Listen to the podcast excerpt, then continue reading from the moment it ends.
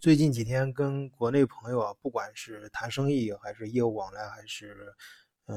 闲聊天的时候啊，总是不免问两句，就是德国怎么样了？哎，那就是现在疫情啊，这真是应了那句话，咱们真是呃在资本主义的水深火热当中啊啊，这个这个是呃这这个是开玩笑啊，其实呃可能是。这个疫情它本身的特点啊，我们平常人感觉周围生活其实也就那样了，呃，可能很有局限性，看不到全貌。但是我们能够感觉到的，作为咱们普通老百姓在德国生活老百姓能感觉到这个各方面的政策是越来越严了啊。比如今天啊，在我们朋友圈里面，大家都在疯传的一个最新的法规，就是巴伐利亚州，就现在我在的这个州。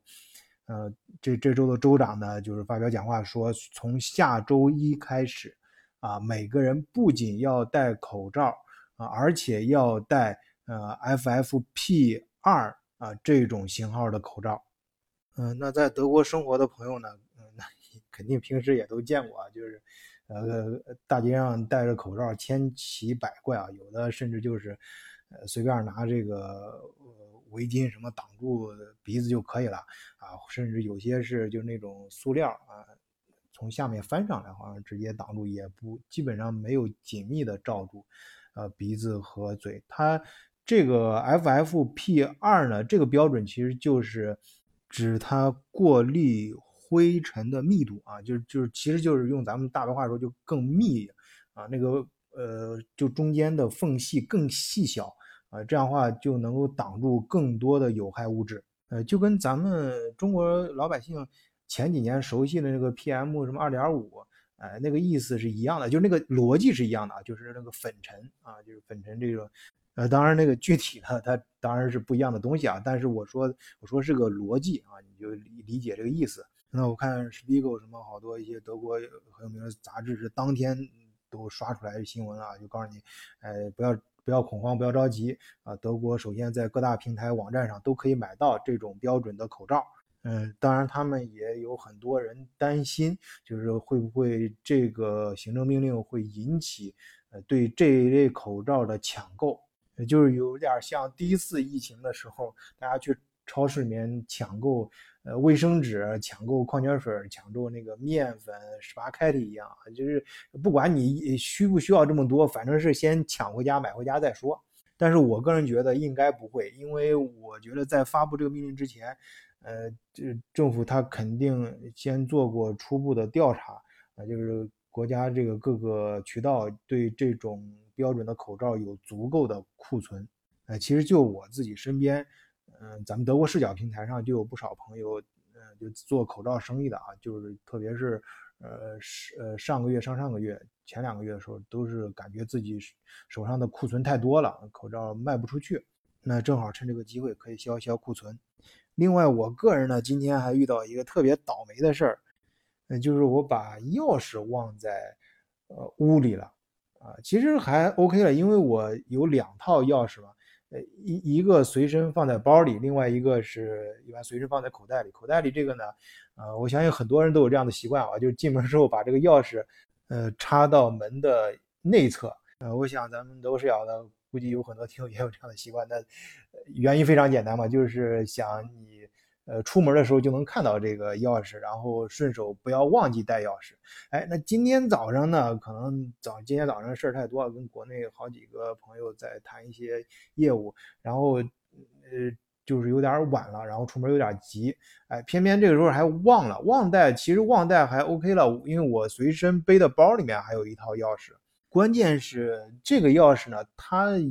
是比较呃。特别的一种钥匙，就是它的钥匙齿儿不是在棱上的，它的钥匙齿是在那个钥匙的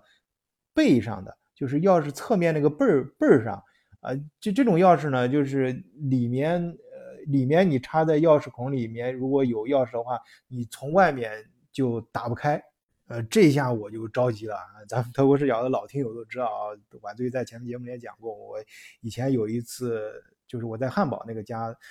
钥钥匙忘到屋里面之后，我们请那个开锁匠来开锁。那天还是碰见假日，所以就特别贵。开下来之后花了一千多欧元，一千多欧元就相当于一万人民币，我开了把锁。哎呀，呃，不不说了，说起来都是一把泪。呃，所以因为这一把泪呢，我现在心有余悸嘛，我就特别着急。呃，那个时候就今天那个公司里事儿特别多，我又急着就要去公司。哎呀，一路上开车就心里面很不平静。然后今天还突然碰见那个慕尼黑这这边就是奥斯瓦这这一带，呃，下大雪，呃，风也特别大啊，可以风雪交加啊，呃，很有感触。然后是一路到到办公室，那也来不得更多的伤心了。也没什么好尴尬，就赶快给亲戚朋友打电话呗，给周围朋友看谁那儿有经验，遇到这种情况怎么办？结果大家 都没这样的经验，反正就是说碰见这事儿挺倒霉。他们有遇到的也说，那你那有些门就是这样，你里面要是插上钥匙，外面从外面就是打不开。呃，但是我非常忙，也没办法。幸好碰见一个哎土耳其朋友，哎这个这还不能不说土耳其朋友，呃，因为土耳其人在那个。德国比较多嘛，他们搞这种从事这种手工业啊，各种开小店的人朋友圈也比较广，所以我就问他，我说你有没有办法，有没有锁匠什么的？哎，这次这个土耳其朋友还真是呃不负呃众望，不负我的众望，然后他忙活了一阵儿啊，叫一些朋友什么的，确实帮我找了一家，而且他也非常懂得我的意思，然后直接在电话里面就跟人家把价格给敲定了。就是说你来啊，这个他开始人家要价就挺高，因为今天花大下大雪，路上也不好嘛，人家要这种，就是要那个粗杂次一些这种各种费用什么的，还有出门这个路上的什么费用，结果他就给他包圆，就是一口价啊，五十欧元全包。哎，我说可以，哎，这个价格 OK，赶快让他来，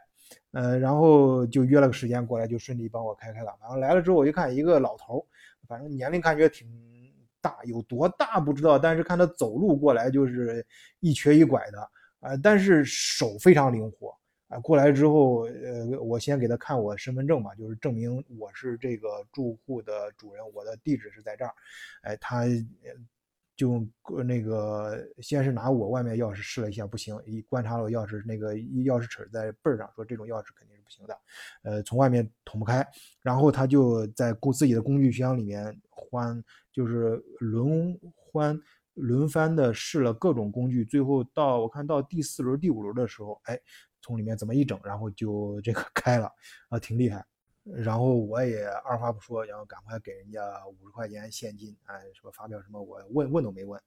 啊，这个价格我觉得已经很满意了，因为那个老头也他也跟我说嘛，说你你。那个朋友啊，给我专门给我打电话说了什么，我哎反正呃布布拉拉的一堆，然后我也没听清细节。总之就是他说这个五十块钱是很便宜了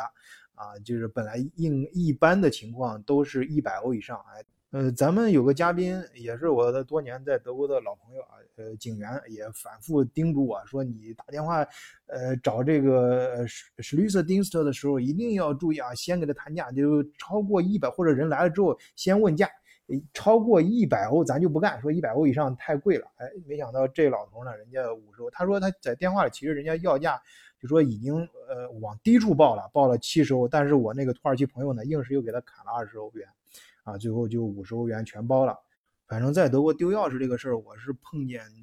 目前 从我从德国到现在啊，就开不开门，因为钥匙这事儿，哎呀。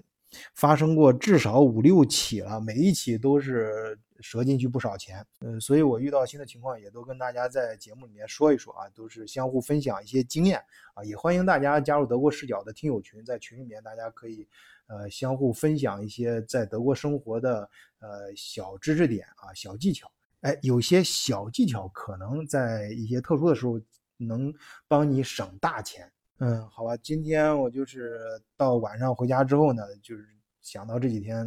就碰见很多倒霉的事儿，还有就是那个最近 Hamos 好像你在最近我发现在网上买东西，可能那个 DHL 还有那些几个大的物流公司忙不过来了，都是让 Hamos 来送货。Hamos 送货，他他不知道怎么回事，他他过来之后，他他好多他送的不到位，那他那个快递员到门前之后找不着你，他也不会给你打电话。你随你即使留电话号码也不用，他也不给你打。然后好多邮递员他也太忙，到跟前呃胡乱一找找不着人或者找不着地址什么的，有稍有点难找的地址他就走了，就找不着。所以我有些货最近也收不到。本来我白天也不在家嘛，在上班。一般你像 UPS 的话，他会给你打电话或放放到你邻居家，给你留一个条，说你可以去邻家哪哪哪拿啊。包括 DHL 一般也是这么干，或者 DHL 它在附近都有很多点儿。那 Hermes 其实他也有点，但是他就做不到这一点，他也。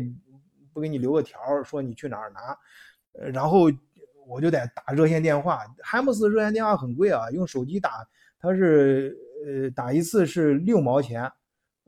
其实啊，对他最他最他说最多六毛钱。如如果用座机打过去的话，最多两毛钱，其实还 OK 了，因为要解决事儿嘛，那也也没办法，该花的钱也得花。嗯，电话里面就是一顿吵，跟他们呃各种理论啊，说。呃，细节我就不说了，反正总之给他达成一个解决方案，就是让他放到呃离我家最近的一个 Hams 的点儿，哎，把东西放到那儿，然后我自己去拿。然后其他呢，还有我呃下个月和下个月想在慕尼呃就是德国南部利用这边的高科技的资源开一个新的项目，呃，然后还有一些其他的一些跟国内合作方的一些。交涉一些事儿乱七八糟的就挺烦的，啊，所以呢，今天晚上我也自己 发牢骚写了，呃，几句诗，哎，说不上诗啊，就是打油诗，说了几句，然后我也会放在本期节目的封面，啊，也会放在评论区，哎，大家有兴趣的可以看啊。反正人呢，就是这样，总是，哎，最近好像有首歌也是挺火的，就是说，呃，抓不到边儿的风。哎，醒不来的梦，哎，尽管如此啊，我这人就贱骨头，有时候还真的就去想去抓这个风啊，想去追这个风，然后去做这种梦。好，本期节目就到这里，欢迎大家关注德国视角，哎，加入德国视角听友群，跟世界各地的小伙伴分享你的生活和梦想。